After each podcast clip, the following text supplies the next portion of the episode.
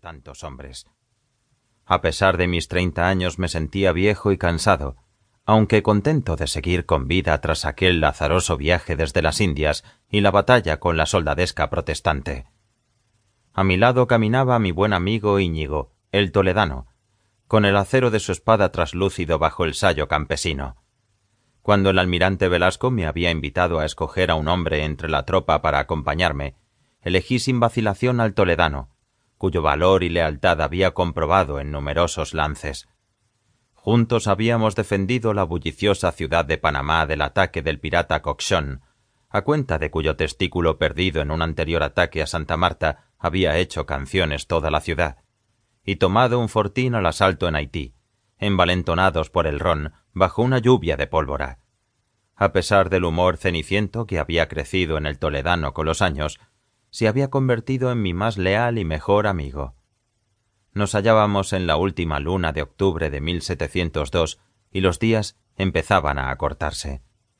Mi intención era alejarnos lo más posible de la costa aprovechando las últimas horas de luz, y pasar la noche protegidos por una de las florestas que poblaban los fértiles valles de Galicia.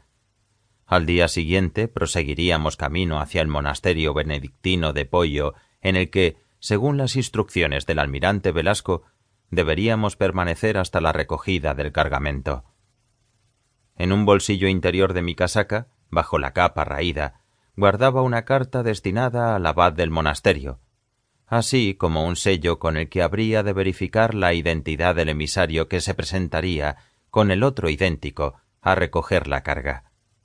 Los bueyes arrastraban con dificultad la carreta de pino que cubrían vastos lienzos. A juzgar por el sigilo que había demostrado el almirante Velasco al comunicarme sus órdenes, suponía que bajo aquellas telas se ocultaban perlas, diamantes, amatistas, collares, ámbar o esmeraldas. Por muy valiosa que fuese su carga, sin embargo, aquel carro no valía la vida de un hombre, y mucho menos la mía o la de mi amigo.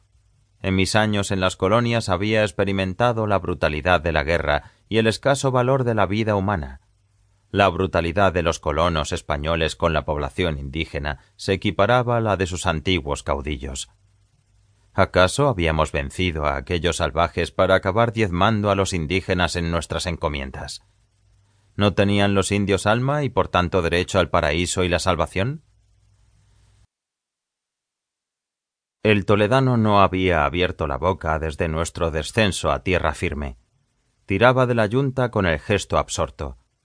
Su cara estaba manchada de betún y sus ojos rezumaban la amargura de quien ha participado en muchas batallas. Si la flota se hubiese parapetado en otro puerto, dijo, hubiésemos podido defenderla. El toledano miró hacia el cielo mientras hablaba, como si esperase una respuesta de las nubes. Los ingleses nos doblaban en número, repliqué, y sus cañones eran más poderosos. No habría servido de nada. Se sabía de la llegada del enemigo desde hace un mes, ¿Por qué no se reclutaron milicias y se pertrecharon los fuertes con más cañones? Los milicianos toledano corrieron de vuelta a sus casas al primer disparo de arcabuz. La batalla estaba perdida desde antes de empezar. Aunque fuese así, quienes comandaban no hicieron nada para ganarla.